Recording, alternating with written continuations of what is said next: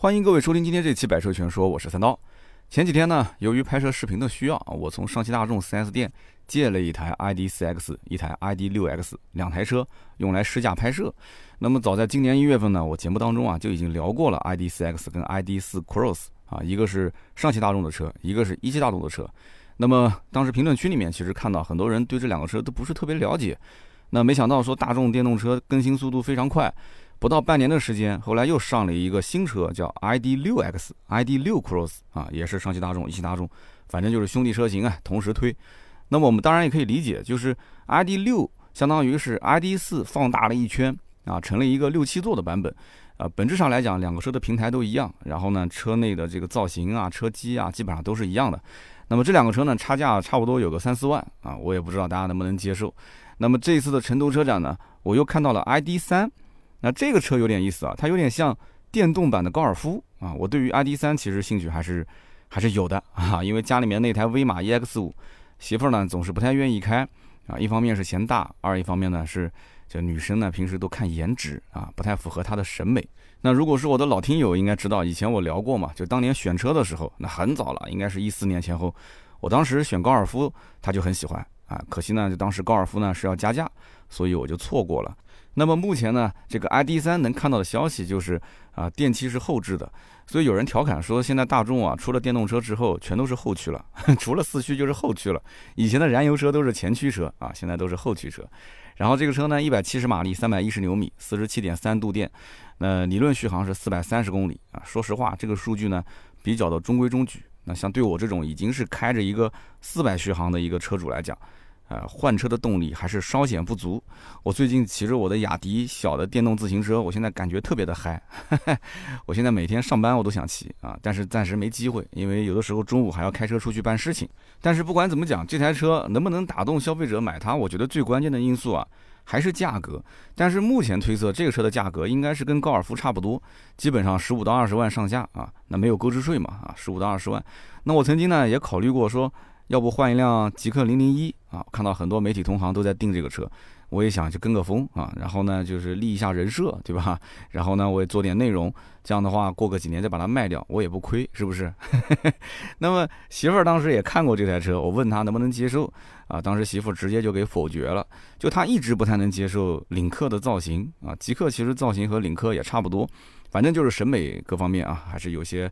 啊，不太符合我们好像这种新兴的一些人群的审美啊，很多的一些年轻人审美是比较极端的，对吧？那么我吹了一通这个极氪零零一的配置和性能，媳妇儿呢就回了我一句啊，你要想买你就买，不要问我的意见，反正我也不喜欢，对吧？那我知道这车如果买回来，基本上结果就跟现在的威马 EX 五一样的啊，媳妇儿基本就不碰，然后我一个人开，拼命的开，开个两年才开了一万六千公里，我们家另外一台车一年也就开个三千公里到四千公里吧。所以说，这个甭管网友怎么喷大众，反正我起码敢说一句，就是说，你如果拿 N 款车给家庭的成员投票，那么大多数不懂车的女性的家庭成员绝对会投给大众。如果你们家的成员是爸爸妈妈、老婆加你，那我估计你妈和你老婆两个人就占两票，经常会出现这样的情况啊。所以呢，这一次我试了大众的 ID.4X 跟 ID.6X 之后呢，我也仔细思考了一下，就如果是我的话，啊。我会不会买这两款车啊？或者说这两款车一定要让我二选一，那我应该选哪一个？那我思来想去，我想了想，如果让我一定二选一的话，呃，我多数还是选 ID.6X。为什么呢？因为市面上可以替代 ID.4X 的车型其实有很多，但是可以替代 ID.6X 的车型其实很少。啊，这话怎么理解呢？我帮大家捋一捋啊。比方说这个 ID.6X，它的售价呢是二十三点九八八八万到三十三点五八八八万。所以你看，大众特别啊研究中国人啊，就喜欢八嘛。所以这个定位呢，它是纯电动的六七座 SUV，非常讨巧。就基本上六七座的纯电的这种级别的 SUV 啊，这个价位的，你找不到什么替代产品啊。比方说你七座的纯电 SUV，你看一圈下来，基本上也就是比亚迪唐 EV 啊，属于差不多的这个同级竞品。但是你要知道，喜欢比亚迪的客户跟喜欢大众的客户，我觉得本身就是两个群体。我觉得他们互相之间应该没什么交集啊，所以客户群体上不冲突。那么六座的 ID.6X 呢，只有顶配双电机四驱版，售价呢三十三点五八八八万啊，价格是比较高的。那怎么看这台车的精品？我觉得都是理想 ONE。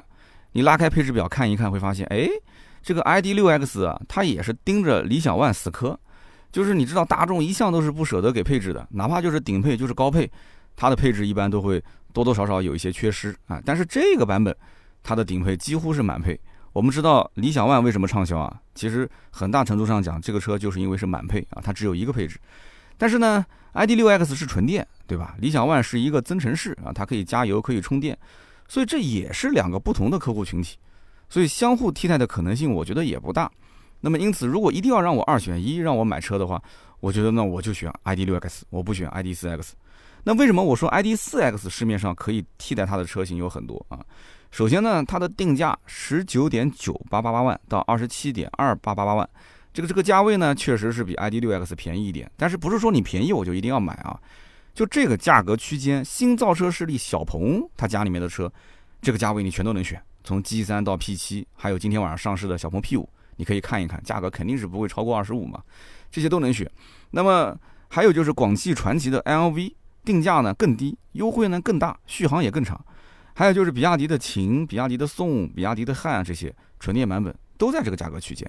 还有威马全系，对吧？我们就不说了。还有就是像网红车型极狐、阿尔法 T，还有就像奥迪 Q2 啊，甚至像这种豪华品牌，虽然小一点，但是呢优惠幅度也很大啊，这个价位是妥妥也可以买得到。那有人可能要问了，说哎。你怎么把轿车跟 SUV 都放在一起对比啊？嗯，实际上呢，很多家庭他把电动车只是作为一个补充的代步工具啊，就很少有家庭说电动车是我的刚需。那除了有一些啊特别严重的这种限牌限行的城市，那有可能他为了一个牌照，对吧？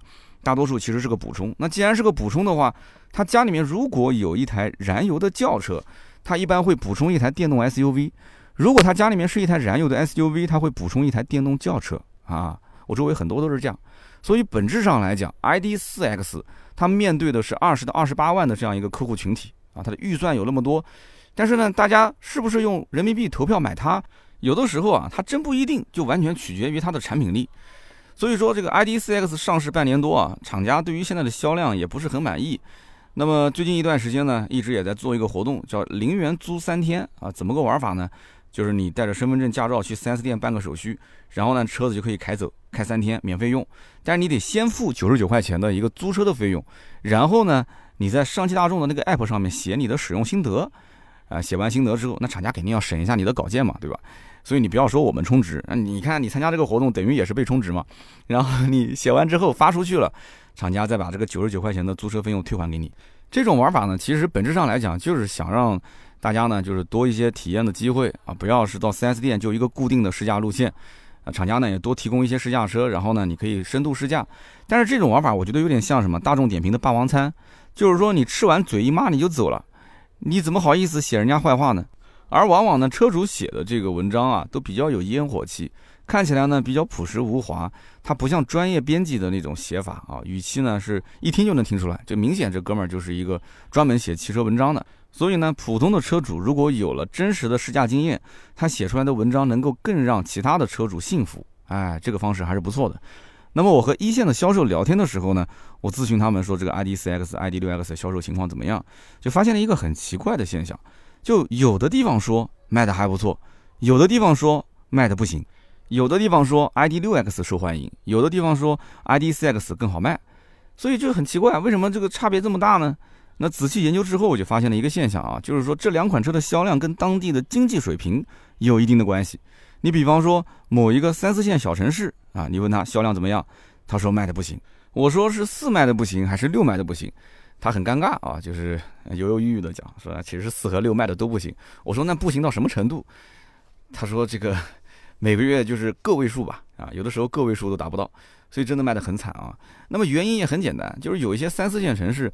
当地人觉得二十多万，我为什么要买台电动车？买这车有面子吗？有这个预算，凯迪拉克、沃尔沃都能买到这些二线豪华品牌了，我为什么要买这个电动车呢？而且三四线很多城市里面啊，它的公用充电桩布局还是比较少的，很多的小区物业呢又不让装这个私人充电桩，那么最后呢，4S 店被逼得没办法啊，就直接拿帕萨特和途观这个 PHEV 的版本。它不是有个随车充嘛？就拿这个随车充直接送给客户啊，然后从厂家再订一个。这个随车充从厂家订货的成本是一千七，然后对外卖的价格能卖到两千多块钱。那客户也没办法啊，只好拿回去用这个随车充到电动自行车的充电棚，然后接一个接线板给自己停车位上的电动车充电。那么一般充电呢都在十七到十八个小时才能充满。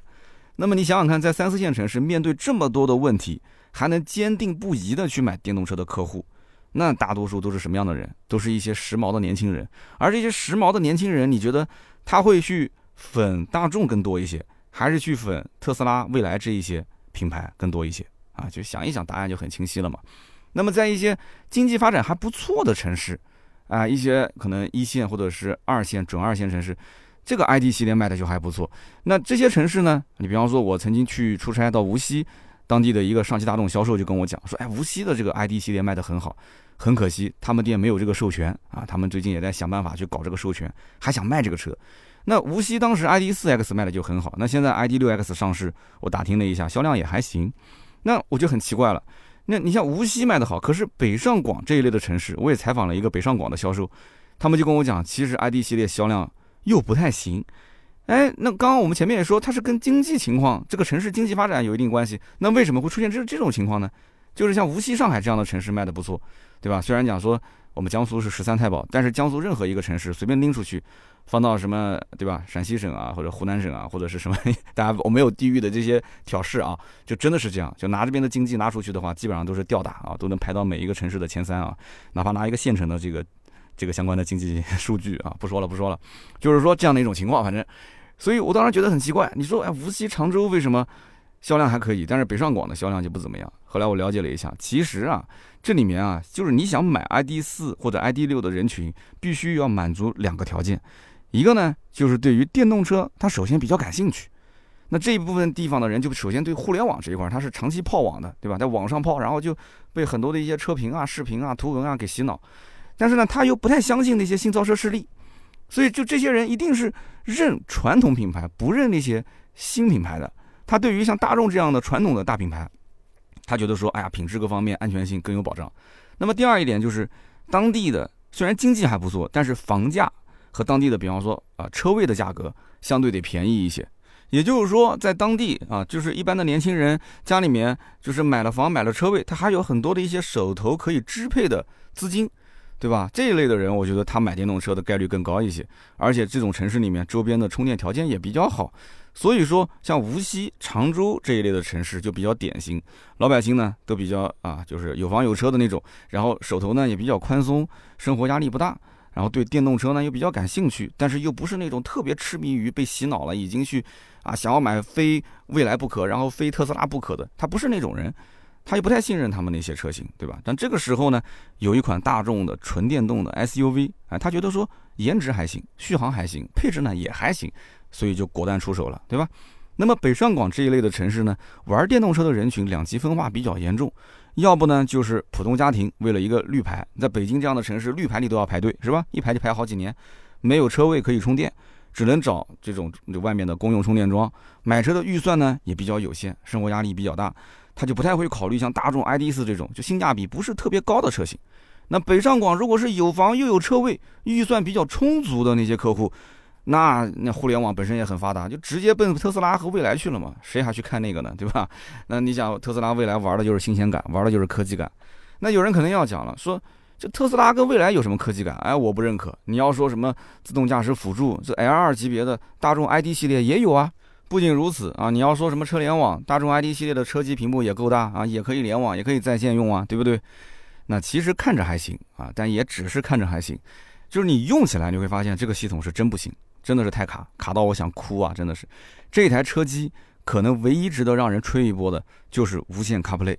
那么最近准备换这个车的朋友呢，啊，我觉得正好也给自己一个理由啊，可以去换一下 iPhone 十三，是吧？啊，昨天刚上市。那么我一直没搞懂，就为什么大众连个车机系统都做不好？那我看有文章分析啊，说大众的 ID.4X、ID.6X 的车机呢是 RCAS 三啊，内置了三套操作系统，QNX 加上 Linux 加上安卓。这个 QNX 呢是软件集群加汽车功能的诊断啊，就是这些功能是在这个系统里跑。Linux 呢是导航，你比方说 ABT 导航显示以及操作，还有就是演示，你比方说 ARHUD 的输出，还有就是在线服务啊，比方说导航上的所需要的在线功能。那么这个安卓系统呢，就是中国区的软件商店以及其他的车载 App，它呢就是以这种虚拟机的形式来运行啊，还有一些在线和 HMI 的交互也是在安卓系统里跑。但是据我所知啊，这个都不是问题。为什么？很多车机其实都是内置两套以上的系统。那么硬件你只要能跟得上，系统你再用心去优化一下，你只要花时间、花人力物力去优化，我觉得都不应该出现这样的卡壳的问题。这个呢，还是属于传统车企转型过程中的痛点。为什么？因为原来的传统燃油车，它并没有重视车机这一块儿，所以你现在等于是在追赶别人，哎，所以你是一个补课的阶段。你想想看，大众如日中天的时候，有没有人会因为车机不给力，最后放弃不买大众呢？几乎没有，是吧？当时加价都还在买。那么现如今在电动车领域，我告诉你，真的有很多很多人，就因为你车机不给力，我直接就放弃，真的有。但是呢？反过来看啊，网络上很多网友都在调侃的 ID 四、ID 六的后轮鼓刹的问题，哎，一线的销售反应几乎是没有来看车的客户提到过。那后来我想了一下，这也能理解啊。你想来大众店里面咨询这款车的，那肯定已经研究过这款车了啊。所以说，不能接受鼓刹的人，基本上就不会来店里了，对吧？来的人就不会再跟你提这个事儿。这就跟丰田的那个中控屏像个大彩电一样的，对吧？网上也是一通吐槽。但是去 4S 店你会发现，销售会跟你讲，基本上没有客户提出异议的。那么这个鼓刹到现在也是个谜啊。大众呢是铁了心要在这个 MEB 纯电平台上面普及后轮鼓刹。有人讲这不就是一个逆潮流的一种方式吗？现在都是前后碟刹，甚至都要用什么 Brembo 的刹车卡钳了，是吧？很多媒体就报道说这就是减配，这就是倒退。可关键问题是，它不是针对中国市场才用鼓刹。就这一波宣传，确实大众有点冤啊！它全球都一样，都是用这个鼓刹。后来呢，大众的工程师又站出来说，说这个大家都误会了，这个鼓刹呢是大众集团和大陆集团共同研发的，叫全新电控鼓刹，采用的呢是最新的材料和涂层。所以呢，这个鼓刹啊，它不是传统的鼓刹，它是继承传统鼓刹的制动力大、抗腐蚀性能强这两个优点，又同时消除了传统鼓刹热衰减和反应慢。这样两个缺点啊，它可以通过电子信号控制，让它反应速度更快一些。后来呢，大家还是不信，说你不要吹了，你这个减配就是减配啊，省钱就是省钱，你吹这干嘛呢？就跟当时的马自达，对吧？从独立后悬挂换成了一个扭力梁啊，昂克赛拉嘛，对不对？大家也在喷，但是马自达讲说你不要喷啊，你去开一开，你感受一下，你感受一下我这个，对吧？蝶形扭力梁悬挂是不是操控更好？大家都不信啊，而且这个所谓的操控是很虚的东西，你说不出来具体好在哪儿。但是这个就好在哪儿呢？就是说你鼓刹还是碟刹，哎，我们不要拿出来吹，你用你的实际的刹车性能，你测一波。所以呢，各大平台就去测了一波，结果发现，哎，连续二十次一百到零刹车的这样的一个实验，它没有明显的热衰减，它最好的刹停成绩呢是在三十四点七米啊，这个成绩确实还可以了。所以这样一来的话，很多人就平息了啊，不再去讨论这个鼓刹的负面了啊。那么其实大众呢也是吃一堑长一智，我觉得今后啊这种问题一定要去学习新造车势力啊。在新造车势力里面，如果说啊用鼓刹，我告诉你绝对没问题。为什么？因为新造车势力有两种玩法，第一个呢就是车还没出来，先给你整个几十页的 PPT。然后呢，发布会上面对吧，就像那个乔布斯一样的，就开始给你吹啊，什么叫做全新电控鼓刹啊？我们这个用的是什么样的全新的材质？然后巴拉巴拉巴拉就用各种数据给你往上怼嘛。它能吹到让那些碟刹的用户主动选配鼓刹，你信不信啊？然后这一波 PPT 结束之后啊，等到车子快上市的时候，再找一波网红啊去拍一些视频，就类似到沙漠里面去玩的那种，对吧？啊，这个鼓刹可有意思了，这个鼓刹你看特好玩，哎呀，这鼓刹真厉害。哎，这一波玩完之后，你会发现，这个基本上大家就被洗脑了啊！原来这个鼓刹这么厉害啊！啊，我就是冲着这个鼓刹来买的，车机系统卡一点都没关系，我就是觉得这个鼓刹好啊！所以在电动车的忽悠这个领域啊，后浪推前浪啊，大众呢一直玩减配被人骂，对吧？那么现如今，它其实 可能成本更高的把这个普通碟刹换成了这种电控鼓刹模块，结果还被人骂啊！所以呢，大众可能是直呼后悔啊，就是早先没有去宣传。然后搞得隔壁的奥迪也是很慌，为什么呢？因为不久的将来，奥迪 Q4 e-tron 纯电版也会使用同款的电控鼓刹。等到那一波奥迪的 Q4 都用鼓刹，估计又是一波口水战啊。那么我们前面说到，这个 ID.4X 跟 ID.6X 没有达到厂家的销量预期，那具体销量怎么样呢？ID.4X 今年三月份开始交付啊，三月份的销量六百二十五台，之后呢逐月提高，四月份九百二十二台，五月份八百四十七台，六月份一千一百台，七月份两千六百五十一台，那整体看起来月月都在增长，还可以啊，是不是？那你想一想，特斯拉的 Model 3卖多少台？特斯拉的 Model Y 卖多少台？零头的零头，所以实际上，即使是现在这个数据啊，它的背后也是经销商付出了非常大的努力。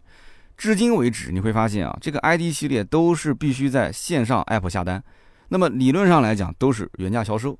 所以那次我发微博，我说这台车子能优惠个小几千块钱，好多人在后面问我哪个城市能优惠小几千，啊，可能有一些甚至厂家的人在问我哪个城市在优惠小好几千，就是经销商其实是不允许啊让价的，他没有这个权限。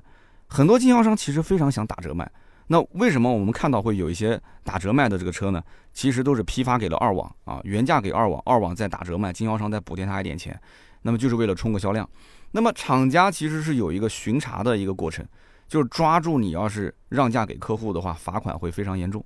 那么大众想把 ID 系列弄成什么呢？类似特斯拉这种直营的销售模式，定价权由经销商转移到厂家，由厂家来主导。4S 店只能啊来服务客户，你线下服务就可以了，你不要管这车具体卖多少钱，原价来卖。所以说，从五月份开始，各地的经销商就已经被分配了任务，因为这个车是从三月份开始交付的嘛，而且其中这个政策啊也是中间一变再变。这个上汽大众呢是分星级经销商的，所以你去买上汽大众的车啊，你可以进门先问一下你们家是几星经销商，就是它星级越高，它享受的厂家的返利政策越好。那当然，它规模也会更高一些啊。那相应的服务呢，理论上来讲应该也会更好。你问他是几星级？如果现阶段你要想冲五星级的经销商的话，那就得每个月卖两台 ID.4X 或者是 ID.6X。想冲六星级或者是七星级经销商，每个月就要卖三台以上。那么这里面这两台或者三台是包含 ID.4 跟 ID.6 的啊。那么有人会说，这一个月卖个两三台，那不是很简单吗？我告诉你，这得分城市。那有的城市很简单，你比方我刚刚讲的是个无锡、常州这一带，那有的城市就很困难。我前面提到的那个三线城市啊、四线城市，但是呢，它有的集团是全国各个城市布网点的，它是需要这些集团的每一家店都达到一个好比说六星、七星的，所以集团会下死命令，必须完成三台以上。结果呢，有的店三四线城市的只卖了一台，只卖了一台，这个月没完成怎么办？对不起，我跟你讲，这是真人真事啊！这家 4S 店的销售总监和总经理。一人提一台，我当时听到这个，我笑了半天，我笑了半天啊！销售总监跟总经理啊，家里的人一人提一台。那么后来呢，厂家也觉得说这个政策有很多地方啊，确实是完不成，有些太苛刻了。那么厂家就改成了，就是有一部分的区域，就是你每个月只要从厂家进货。两台以上或者是三台以上，你就算完成了。那进货这个嘛，就看你是主观意愿了嘛。这个跟能不能卖得出去是两个概念，对吧？那么厂家只要把货卖给了经销商，就算是卖出去了嘛。所以这样就很简单了，几乎没有完不成的。但是进货到了仓库里面还是卖不掉，那怎么办？那后来上汽大众又出了一个方案，就是你在库二十一天以上，你可以不走线上销售系统。这个什么叫做走线上系统来销售呢？跟大家解释一下啊。就是理论上讲，客户如果想要订购 ID.4X 或者是 ID.6X，你必须是走线上的，就是手机下单，你支付两千元的定金啊，后来也更改成了五千元的定金啊，就是因为它这个定金不好退，所以你一定要记住啊，你在线上下单，你通过手机，你付了五千，你想退，你到 4S 店吵都没有用，因为 4S 店没有收到这个钱，这个钱是直接打给厂家的，那你不行，你去跟厂家的人去去 battle，对吧？那怎么办呢？对不对？你跟他去 batch batch，所以。你在线上，你交完定金之后，后续的金融贷款，包括二手车置换的合同，都是在网络上签订的。甚至呢，你去到店里面刷卡，你拿的这个刷卡的 POS 机，都是厂家给 4S 店专用 POS 机。也就是说，钱款是直接进到厂家的账户，或者说是厂家授权的这个公司账户，然后发票再由厂家寄给 4S 店。就 4S 店全程是不碰钱，4S 店就只是给你做线下服务，然后呢，厂家给你做线上服务。这个呢叫做走线上销售流程。那什么叫做库存二十一天之后就可以不走线上销售了呢？也就是说，二十一天的库存期到了以后，这些仓库里的库存车或者店里面的展车，它就可以由 4S 店直接签订合同，就是恢复成了一个传统销售模式。那么客户呢也可以直接在 4S 店进行刷卡开票。所以理论上讲，这些车子呢，就有一定的操作空间了啊，4S 店有一定的操作空间，只不过现在的政策还是比较紧啊，就是不管你是线上的还是库存以后线下的啊，都不允许你让价。那么据说最近政策又改了啊，原先说二十一天的库存你就可以走线下，现在改成了七天，经销商只要是七天的库存就可以不走线上销售，走线下。所以你要如果想去买 ID.4X、ID.6X，你可以直接问他说：“你们家现在这个车子有没有超过七天库存期？”你只要这句话一问出来啊，那销售绝对对你是刮目相看啊，会觉得你非常专业。然后你可以再补一句啊，你说你们家这个月有没有完成这个冲六星七星的任务啊？不是之前讲三台以上吗？我的天，你这么一问的话，他会觉得甚至以为你是同行。但是呢，让他觉得你专业啊，这不是根本目的啊。根本目的是什么？其实就是你要想告诉他，就是你可以私下给我一点优惠。啊，厂家什么巡查这些，我跟你统一口径就可以了，对吧？我不会厂家回访的时候啊，非常傻的说，哎呀，他给我优惠了，他送我东西了，你尽管给，你尽管送，我一律嘴巴封住，我什么都不讲，哎，对吧？我得了便宜，我绝对不卖乖，对不对？我自己就是闷声发财。所以你这样子一讲，对方一看你这么专业，什么都懂是吧？那可以没问题嘛，我们就私下聊聊嘛，怎么怎么谈嘛，对吧？其实经销商是想给优惠的，只是查的太严太严了嘛。那么说实话，虽然说目前来讲，传统车企转型新能源决心已定，但是走进他们，你会看到它的产品和服务啊，就像看一个小孩在学走路一样。就连他们以往引以为傲的那种渠道销售的优势啊，全国有多少多少经销商网点，现在其实反而成了一个负担啊。我举个例子讲，比方说明明订车提车这么简单的一件事情。现在还需要客户先在手机上下单，然后厂家的人再加客户的微信，然后再推送产品信息给他，然后厂家的人再跟 4S 店的销售同步跟客户的沟通进度。那等于就是说，厂家想要在线上服务客户，然后让 4S 店的销售在线下服务客户。那其实在我看来，厂家就是想在传统经销商的内部再打造一个直营的销售体系。可是这个直营的销售体系呢，它又需要线下的经销商的服务。所以理论上讲，只能是线上直营，线下代理，所以这本身就是个矛盾体嘛。所以它就不可能像新造车势力那样，从第一家店开始就是一个全新的生态。现在的这种几百家的全国的 4S 店，它需要一个改造的过程是非常困难的。所以说，我不知道有没有听友买过 ID 系列啊？我不知道大家在。这个买的过程当中体验如何啊？在用车的过程当中体验如何？我们可以在评论区啊一起来聊一聊，给其他的一些想买车的听友一些更好的建议。那么在 ID.4X 跟 ID.6X 这两台车上，其实我也看到了一些创新的地方啊，比方说前后四扇车窗啊，它只有两个控制按键。我们知道四扇车窗肯定是四个按键，怎么会两个呢？那怎么操作呢？你想要控制后面的车窗，你就得按一下这两个按键前面的那个切换键。你把那个切换键点亮之后，你再去控制车窗，哎，那后面两个车窗就可以了。你再切换回来的话，就是控制前面两个啊，所以它等于就少了两个实体按键。那么再比如说天窗的遮阳帘，它的打开跟关闭的方式是在头顶上那个按键啊，向前滑一下，向后滑一下，它是一个滑动的操作，哎，的确也是一个全新的体验。再比方说它的这个换挡机构。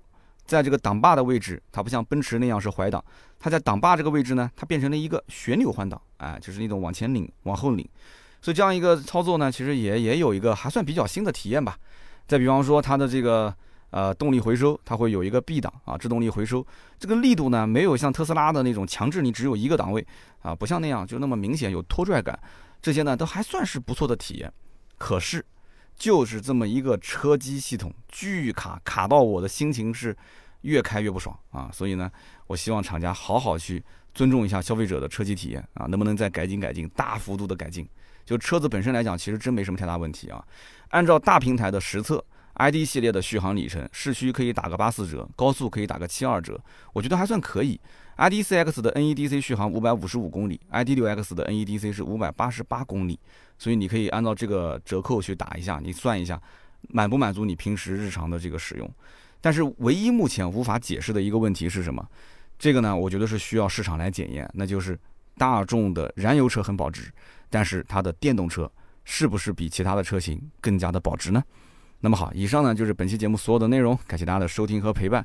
关于大众的 ID 六和 ID 四啊这两个车型的话题，也欢迎各位在我们的留言区讨论。如果你正好是这两款车的车主，我是非常非常希望你说一说自己的用车的感受。那么留言评论呢，也是对我最大的支持啊。我们也会在每期节目的留言区抽取三位，赠送价值一百六十八元的芥末绿燃油添加剂一瓶。如果觉得说节目还不错呢，也欢迎大家转发本期节目到大家的朋友圈。有可能呢，你身边正好有些朋友正在关注这两款车型。那么下面呢是关于上期节目的留言互动环节。上期节目呢，我们聊了慕尼黑车展上的一些看点啊。看来大家对于慕尼黑车展果然不是很感兴趣啊。就可能大家不知道你聊的这些车，我该如何去参与啊？因为这些车本身目前买不到，可能以后有些车也买不到。那么其中有一位叫南国风流才子啊，他说：“三刀，关于迈巴赫这个问题呢，我有个观点。第一个就是电动车现在已经是大的趋势。”迈巴赫能够提早入场，也不算是件坏事。虽然说有可能会降低一些它的调性，但是你想一想，连劳斯莱斯、宾利都已经出电动款了，是不是迈巴赫反而更有优势？就像当年的大屏智能手机一样的，当初也是被吐槽啊，可是最后呢，大家都在使用了。哎，我觉得这个观点挺好的啊，把这个超豪市场的电动化放进来，再去对比，我觉得有点意思啊。那么下面一位听友叫做小辉 M J，小辉说。三刀，你是生病了吗？这个声音变了，鼻子也堵住了，好像有痰，嗓子也是很干燥的样子。前段时间呢，的确啊，一个呢是视频拍的比较多，再加上平时的两期音频，现在停车场还好啊，基本上都独立运作了嘛。那我加上刚买了电动自行车，最近比较兴奋啊，经常没事儿开出去兜两圈。结果南京最近天气开始逐渐的就早晚温差比较大。感冒了，前段时间一直在这个这个治疗感冒啊，就是在喝那个啥，是那个叫什么三九感冒冲剂啊，然后呢效果还蛮好的，大家应该能听到今天我的这个声音已经回来了，没什么太大问题。感谢小辉同学对我的关心啊，其他一些听友我也看到了，也在关心说三刀最近包括沃尔沃的那一期怎么也是声音有点不太对啊，鼻子堵住了。那么下面一位听友叫听友二八四五二九六三二。他说：“哎，我一直觉得三刀的这个音频文稿质量还是挺高的，怎么这期节目没有文稿？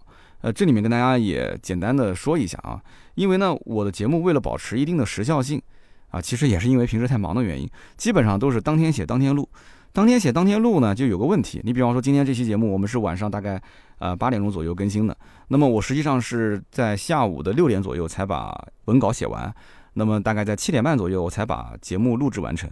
那么这个时候文稿已经同步给了我们的编辑部。那么我呢是直接就是你听到的这个节目啊，在第一天的时候是一帧不剪，就是一秒钟都不剪，就是我直接录成什么样出来就是什么样，相当于是照片的没有 PS 的版本。所以你要是想听个新鲜，你就赶紧在我节目一更新的时候听。然后第二天呢，我们会有一个处理好的版本，会把我中间的一些卡壳的地方会全部去掉。然后同时呢。第二天我们会把文稿同步到我们的这个喜马拉雅音频的文稿这个页面，所以说第一天你可能看不到文稿，你迟一天就能看到。